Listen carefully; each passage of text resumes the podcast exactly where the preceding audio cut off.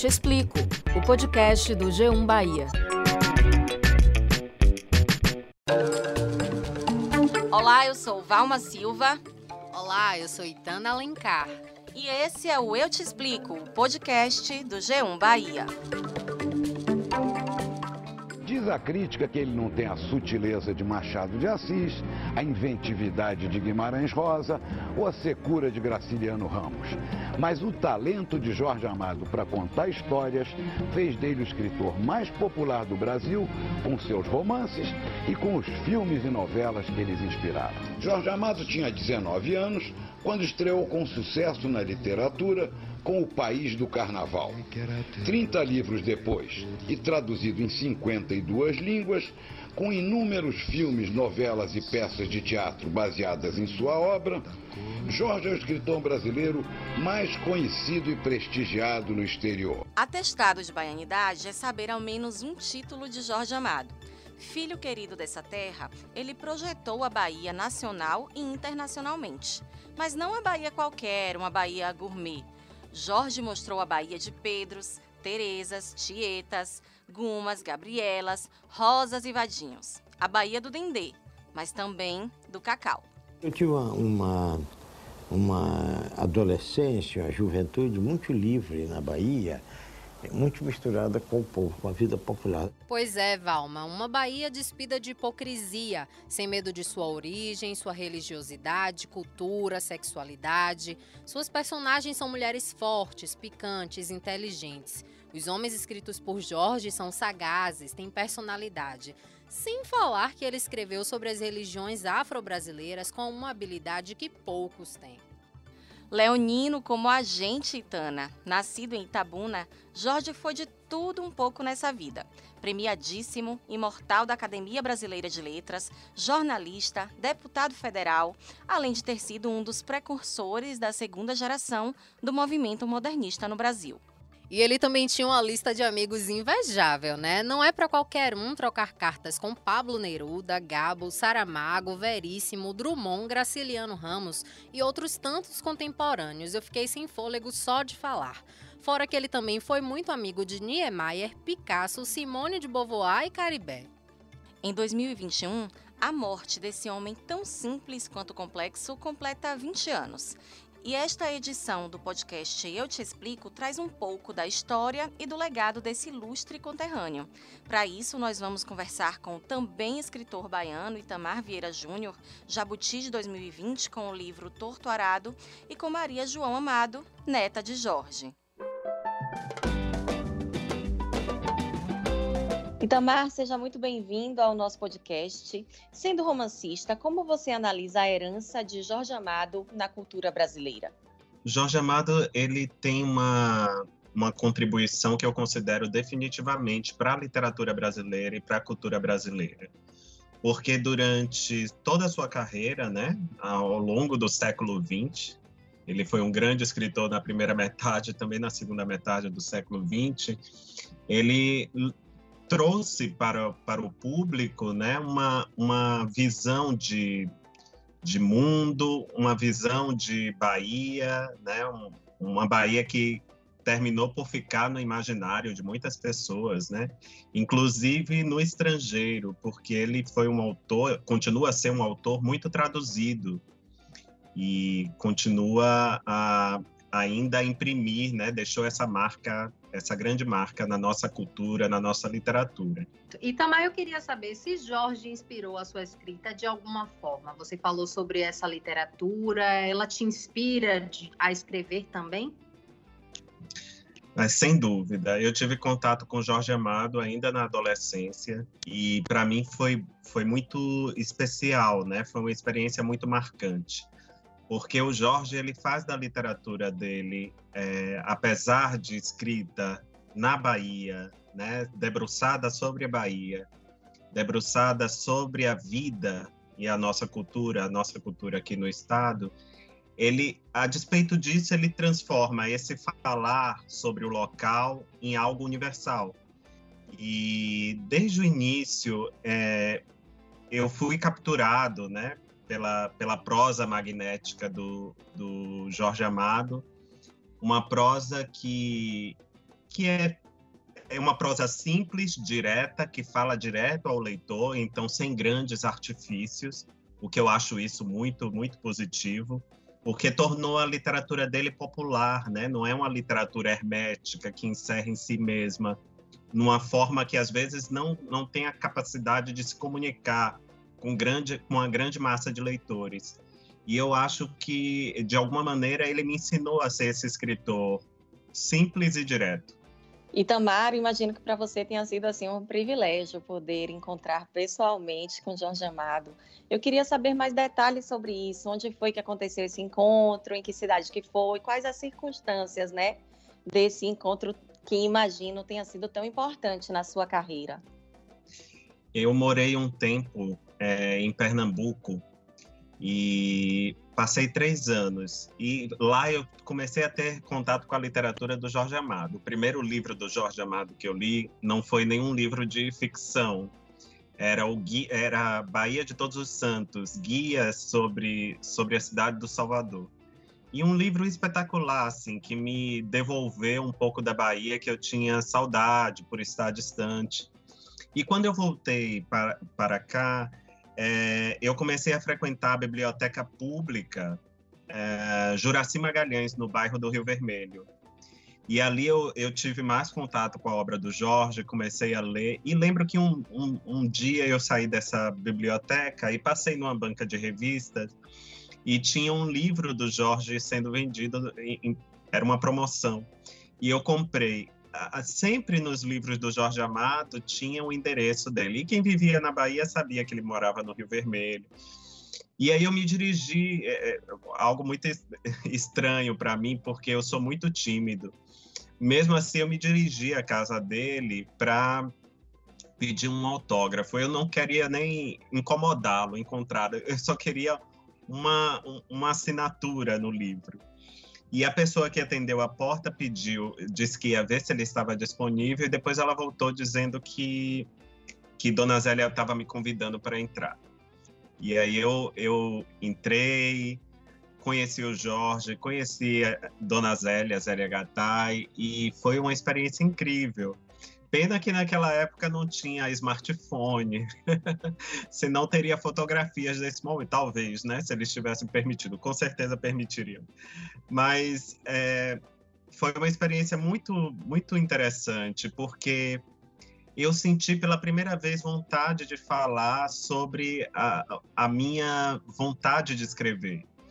E eu lembro de ter sido muito incentivado, principalmente pela Zélia, Lembro também que o Jorge pegou o livro para assinar e ele ficou um tanto decepcionado porque o título estava errado, o título do livro é, de Capitães da Areia tinha Capitães de Areia e ele chamou Zélia para mostrar que estava errado o título, né? Era uma edição nova para a banca de revista. E, mas foi uma experiência única. Hoje, lembrando isso, já faz 20 anos, mais de 20 anos, eu costumo brincar que foi uma espécie de batismo. E você ainda tem esse livro, Itamar? Você ainda guarda? Tenho, essa... tenho, tenho esse livro. E Dona Zélia perguntou se eu tinha lido algum livro dela e eu disse que não, eu era muito jovem. Ela foi na estante e tirou Anarquistas Graças a Deus, autografou e me deu. É, depois disso, na mesma biblioteca Juraci Magalhães, eu comecei a, a, ter contato, mais contato com a obra dela, principalmente a obra memorialística, porque ela foi uma grande biógrafa né, do, do Jorge Amado e, e uma escrita também muito cativante. Então eu fui, aos poucos, fui lendo as LHT e fui adentrando ainda mais naquele universo muito próprio dos dois autores, né? Então foi uma experiência muito rica. Tenho aqui os dois livros, ficam no lugar de destaque aqui na estante. na casa de pessoas religiosas sempre tem um altar, né? Às vezes tem santo, se for uma pessoa é, evangélica, tem uma Bíblia ali em destaque.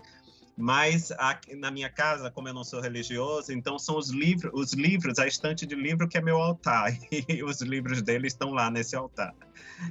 Jorge foi e é um dos grandes escritores do Brasil. Ainda assim, por não estar no eixo Rio-São Paulo, ele ganhou um carimbo, uma pecha de escritor regional. Jorge é muito mais que isso, nós sabemos. Como você observa essa, esse lugar onde Jorge foi colocado de um simples escritor regional, para muitos, não para nós baianos? Sim. Não só o Jorge Amado, acho que uma boa parte daqueles escritores da geração de 30 e 45 foram rotulados com o mesmo adjetivo, né? Escritores regionalistas, a Raquel de Queiroz, o, o José Lins do Rego, Graciliano Ramos. Eu tenho uma visão muito particular desse, talvez da, da cultura, do nosso mundo, e eu acho que, independente de onde a gente fale, a gente sempre vai estar falando de nosso centro, a partir do nosso, de nosso centro. Mas, a despeito de falar sobre a Bahia e de ter uma obra centrada na Bahia, o Jorge é, é um autor universal. É aquela máxima que o Tolstói disse: se você quer ser universal, fale sobre sua aldeia. E o Jorge falou sobre a aldeia dele como ninguém. Ele teve essa sensibilidade, essa capacidade de adentrar na alma dessa aldeia que era a sua Bahia, né? Essa Bahia que é a aldeia do, do Jorge Amado. Qualquer um de nós, Valma, você, Aitana, qualquer um poderia ser, qualquer um poderia poderia estar na, nos livros do Jorge Amado, porque acho que o Jorge tinha algo muito especial ele tornou as pessoas do povo, aqueles que faziam a vida na cidade, né, a vida no campo, as pessoas mais simples, menos prováveis, né? É, ele tornou essas pessoas grandes personagens. Então, acho que essa, a, a, o olhar que ele tinha para, para o outro, para as pessoas que, que viviam o cotidiano da cidade, seja o boxeador, os meninos é, os meninos é, em condição de vulnerabilidade de, na rua, como em Capitães da Areia, ou as prostitutas, como é o caso de Teresa Batista, e muitos e muitos outros personagens. É, o Jorge tinha um olhar diferenciado, ele humanizava aquelas pessoas que aparentemente no cotidiano estavam destituídas de humanidade. Ele humanizava essas pessoas entregando o que há de mais humano nelas. Na obra de Jorge Amado, o grande personagem é o povo da Bahia, com sua sensualidade, seu misticismo e seus heróis populares. Eu só posso tirar aquilo que está dentro de mim para criar o barro com que eu moldo os meus personagens e a minha narrativa ela é arrancada de dentro de mim, né? Em suas histórias cheias de paixão, de violência e de humor, pescadores, prostitutas, mães de santo, pivetes e capoeiristas lutam contra o preconceito e pela justiça social. Eu acho que a obra do Jorge, por muitas e muitas outras questões que a gente poderia continuar falando, é muito é uma obra vanguardista, muito à frente do seu tempo né? E que, e que, e que revela a, a densidade e complexidade da vida humana nas suas mais diferentes expressões, né? Nos mais diferentes lugares, a partir dos, dos diferentes lugares que são ocupados na sociedade. Acho que esse é o grande legado que a obra do Jorge Amado nos dá. Itamar, você falou sobre a religião. Você disse que você não é uma pessoa religiosa.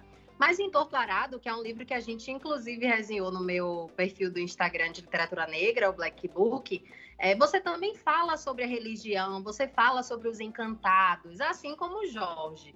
Eu queria saber se você considera que a obra dele abriu portas para religiões afro-brasileiras serem tratadas como, digamos assim, uma naturalidade nos livros, porque a gente sabe que o Brasil é um país muito racista.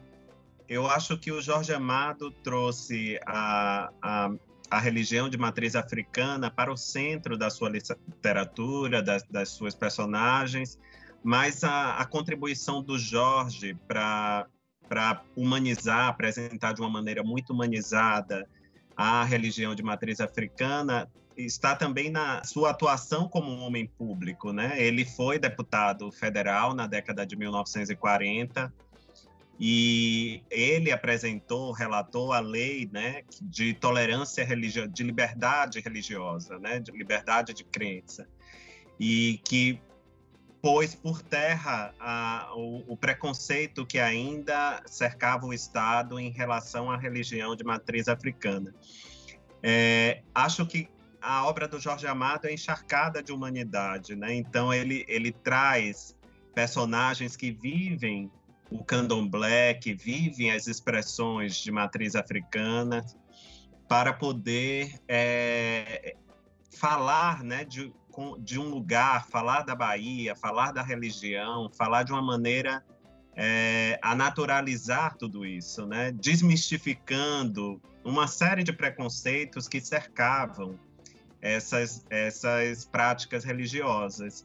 Em como, como você disse, é, a religião também surge, e eu confesso o meu interesse, o meu interesse pessoal naquela manifestação religiosa que eu encontrei na Chapada Diamantina, mas uma, um interesse que estava muito voltado para a rede de solidariedade que aquela prática difundiu entre os praticantes, né, para que eles sobrevivessem às vicissitudes, às adversidades, é, de todo um tempo, né? Então, acho que também eu vi muita humanidade nessas, nessas expressões religiosas e talvez por isso é, eu tenha trazido para Torto Arado. E acredito que o Jorge também, apesar de ser um homem, de, de se declarar um homem ateu, ele ainda assim era movido por um profundo respeito por essas manifestações.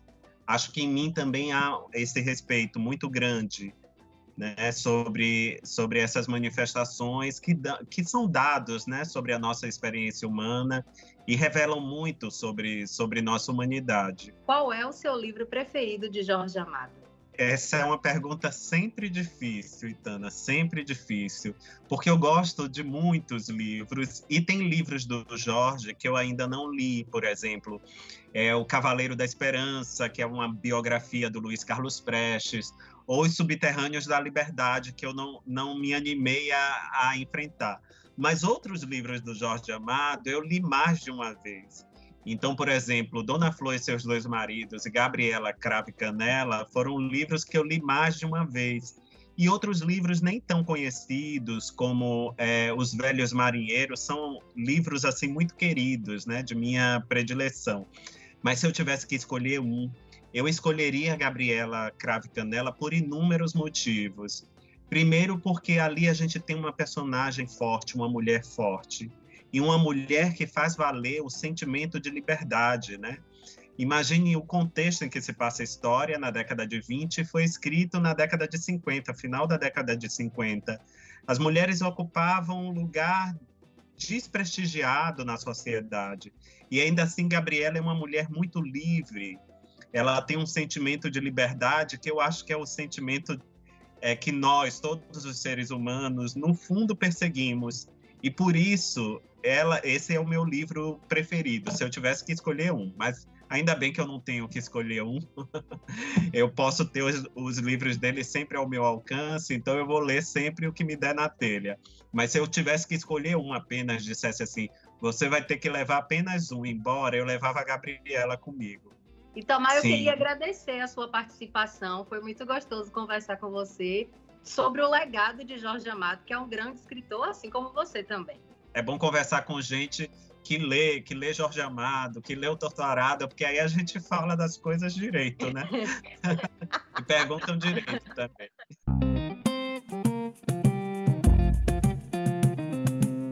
Agora a gente conversa com Maria João, que é ninguém menos que neta do nosso grande Jorge Amado. Maria, a gente sabe quem foi Jorge, pessoa pública, escritor, deputado, defensor das religiões de matriz africana, da nossa cultura, mas em família, como era Jorge? Quem foi Jorge, seu avô? Olha, meu avô foi a pessoa mais generosa que eu tive a oportunidade de conhecer na vida. Ele era um avô carinhoso, era uma pessoa presente na vida da família, dos netos, né? e um amigo, uma pessoa que a gente podia contar quando tinha um problema, quando tinha uma situação, que ele sempre se colocava no lugar de auxiliar a gente a ter uma solução para o problema que a gente tivesse. Maria, você falou que Jorge era um avô próximo, um avô carinhoso. Eu queria saber qual é a lembrança mais querida que você tem dele, assim. O que é que você lembra dele assim com plenitude? Como meu avô, quando ele morreu, eu já era uma mulher adulta, então eu tenho lembranças diferentes em diferentes fases da minha vida, né? Eu tenho lembranças dele menino, eu tenho eu menina, ele menino não tenho. Eu menina, né? Eu adolescente, eu mais rebelde. Eu lembro da casa do Rio Vermelho, a gente junto. Eu lembro ele já bem velhinho, passeando no jardim de mão dada com a minha avó, ou vendo televisão, os dois deitadinhos na cadeira, sabe? Lembro dele pedindo para fazer cafuné na cabeça dele. São muitas lembranças. Essa é minha alegria. Todo momento, todos os dias, todas as horas. É uma coisa que para mim foi da importância fundamental. Eu não teria feito nada do que fiz sem a Zélia, sem o apoio da Zélia, sem o braço da Zélia que sustentou o meu braço. Não tem como falar de Jorge sem falar de Zélia, né? Você mencionou a sua avó e no, em vários livros, como em Tita da Greste, Teresa Batista, há dedicatórias a Zélia Gattai também e aos netos. Então, isso mostra que era uma relação familiar, eram vínculos familiares muito fortes. E especificamente sobre a Casa do Rio Vermelho, que você também mencionou, como é administrar esse patrimônio que é tão importante para a nossa cultura, especialmente sendo algo da sua família, algo que é tão próximo a você? Olha, para mim é uma honra. É, a sensação que eu tenho é a sensação de cumprir um desejo da minha avó, que é a ideia dela transformar a casa num memorial. Então, infelizmente, ela não viveu a tempo de ver o memorial pronto e funcionando, mas a cada dia que a gente abre as portas para o público, que a gente recebe os visitantes, as pessoas que querem conhecer um pouco mais de Jorge de Zélia, saber um pouco mais da história desse casal e da história da Bahia toda, né? Porque Jorge conta a Bahia e mesmo a gente no memorial falando mais da pessoa humana do que dos escritores, é sempre perpassado pela obra dos dois. Então, eu tenho uma sensação de dever cumprido, de cumprir uma vontade da minha avó. Maria, você falou dessa questão de você adolescente, a questão da rebeldia. E uma coisa que a gente percebe muito na escrita de Jorge é que as personagens dele são mulheres muito livres. Qual é a relação dele familiar com essa questão dessa rebeldia que você falou? Como é que ele lidava em casa com essa liberdade? Ele era muito tranquilo. O meu avô, ele costumava dizer para mim que a liberdade ela faz um contraponto com a segurança. Quanto mais livre você é, menos seguro você fica. Mas ele nunca foi de reprimir, não, de dizer, ah, isso você não pode, isso você não vai fazer. Ele sempre foi mais de conversar, de explicar, de falar. Existe um ditado, né? Casa de ferreiro, espeto de pau. Jorge era um incentivador da leitura entre os netos, era aquele avô que contava histórias. Como era essa relação da literatura com a família, com filhos e netos? Olha, a grande contadora de histórias da família era minha avó Zélia. Ela que vivia contando, ela que era a melhor contadora de histórias e que a gente andava no pé dela o dia todo. Conta, avô, conta, avô. O meu avô, ele escreveu a Bola e Goleiro quando a gente era criança, né? E ele lia para a gente. A gente tem inclusive uma foto. Se vocês olharem no Instagram da Casa do Rio Vermelho, eu já publiquei essa foto. Tem uma foto do meu avô com todo, com vários netos, todos não, com vários netos em volta dele, ele na máquina de escrever. Ele estava escrevendo a bola e o goleiro e lendo para a gente trechos e conversando com a gente ele costumava a ler o que ele escrevia, mas a gente conversava muito e ele às vezes indicava livros. Eu gosto muito de ler, mas era uma relação mais horizontal, imagina. Ele não era aquele cara que vinha de si e dizia assim, leia esse livro. A gente conversava e discutia e falava de livros. Eu me lembro que uma vez eu tinha uns 12 para 13 anos, eu estava conversando sobre Agatha Christie, que eu gostava muito de ler Agatha Christie. E a gente conversando, e aí eu estava com o livro, e meu avô me perguntou qual era o detetive do livro. Aí eu falei que era o Poirot, o Hercule Poirot. E aí ele me disse, ah, eu gosto muito mais da Miss Marple. Eu acho a Miss Marple uma velhinha ótima, mas eu parei de ler Agatha Christie porque eu sempre descubro muito rápido o quem foi o assassino, o motivo. E eu fiquei na época muito impressionada, porque para mim era muito difícil descobrir, né? Assim, antes dela desvendar, eu consegui por mim desvendar e eu eu achei aquilo o máximo. Eu me lembro, o primeiro livro do meu avô que eu li foi o Capitães da Areia, eu li quando eu tinha 12, 12 não, 11 anos. E quando a Dora morreu, eu fui fazer queixa para ele. Eu fiz, poxa, avô, como é que você mata a Dora? Que sacanagem, como você faz um negócio desse? E ele deu uma risada e ele disse, eu não matei ninguém. É, a personagem tinha que morrer. Quando a gente escreve um livro, os personagens eles têm a vida dele, eles têm que cumprir o destino deles. Se o escritor ele começa a mandar muito no personagem, dizer que ele tem que fazer isso ou aquilo, o personagem não é vivo, ele perde a verdade dele. Então foi ela que morreu, não fui eu que matei ela. Mas eu acho que é uma honra, né, poder virar para o escritor e dizer, pô, como é que você faz um negócio desse? De todos os livros que seu avô escreveu, qual é o seu preferido? É uma obra muito vasta, né? E que eu li em diferentes épocas da minha vida. Eu, até hoje ainda não li todos, preciso confessar isso. E então depende. Por exemplo, durante muitos anos foi Capitã de Areia meu livro favorito. Posso falar assim, tem Mar Morto, que eu sou perdidamente apaixonada, acho mais poético do, dos livros dele, Mar Morto. Eu sou apaixonada pelo Capitão de Longo Curso. Eu acho um livro que fala da capacidade do homem de sonhar. Eu acho ele lindíssimo. Um livro importante, embora não seja dos mais conhecidos não sei, talvez seja Tenda dos Milagres, que eu acho também, que mostra Salvador, assim, o espírito da cidade, está todo ali, né, em Salvador, misticismo, a miscigenação. Eu sou apaixonada por Tenda, mas aí a gente, se a gente for conversar, vai aparecer outros, vai aparecer Teresa Batista, que eu vejo que Teresa Batista é o próprio Jorge Amado, o espírito de Jorge está ali em Teresa, sabe que é uma mulher que sofre pra caramba, mas é uma mulher sensacional, é uma mulher maravilhosa, forte e que, embora o nome do livro seja Teresa Batista Cansada de Guerra, ela jamais se cansa da guerra. Então, eu gosto do Sumiço da Santa, que eu acho que tem um humor maduro, um humor delicioso, é um livro leve, gostoso de ler. E aí, minha irmã, se a gente continuar conversando, eu vou continuar te citando o livro. Então é, é difícil para mim. São meus tios.